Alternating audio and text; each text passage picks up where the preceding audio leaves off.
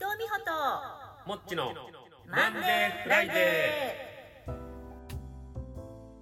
皆様こんにちは。お元気でいらっしゃいますか？伊藤美穂でございます。ねえもう2022年も残りわずかでございます。あっちゅう間ですよ。あっちゅう間。ねえ。皆さんは毎年新年にね今年の目標とか立てたりされるんですか？私はね毎年ね立ててたんですよ。10個ぐらい。うん。何々試験に合格とか筋トレ何々と何々やるとかねいろいろ立ててたんです。だいぶ前はねだいぶ前ってどれぐらい前かしら。まあ56年前でしょうか。まではね毎年のように立ててたんですよ。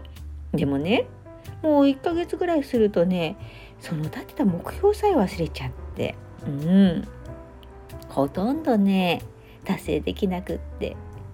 でその年の暮れぐらいになって花もできなかったななんて思っちゃって。うん。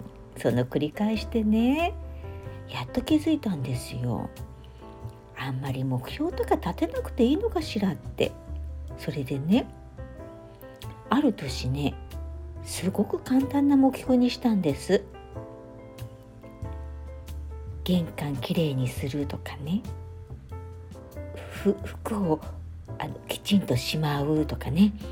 なんかそういう目標にちょっと変えたんですよ。そしたらねちょっとなんか気をつけるようになりましたね。不思議と。うん。面白いですね。何がですかね。面白いのって。それでね最近はね私ね毎日ねチラシの裏に明日やることとかを書くようにしてるんです。えー、誰々にメールするとかどこどこの予約を入れるとか本当に簡単なのですよ。うん。なんかそういったのをねこう書いておいてね次の日こうやったらピュッピュッピュッってペンで消していくんですよ。それでまあ全部できる時とできない時ありますけどねできなかったものはまた次の日にやることに書くんですよ。うん、そうするとねこうできたこと、うん、ピッて消した時になんだかねすっきりするんですよね。それで一日の終わりにはねその紙をねクシャクシャシャーっつってねクシャクシャシャーってゴミ箱に捨てるんですよ。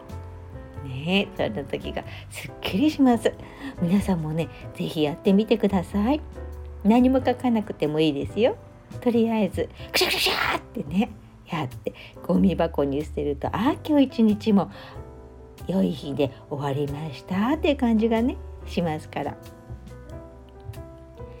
なのでそんな感じで私は続けていこうと思っていますけど。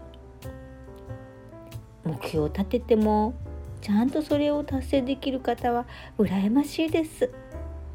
もしねうまい目標の立て方とかそういったのご存知でしたら是非教えてくださいね。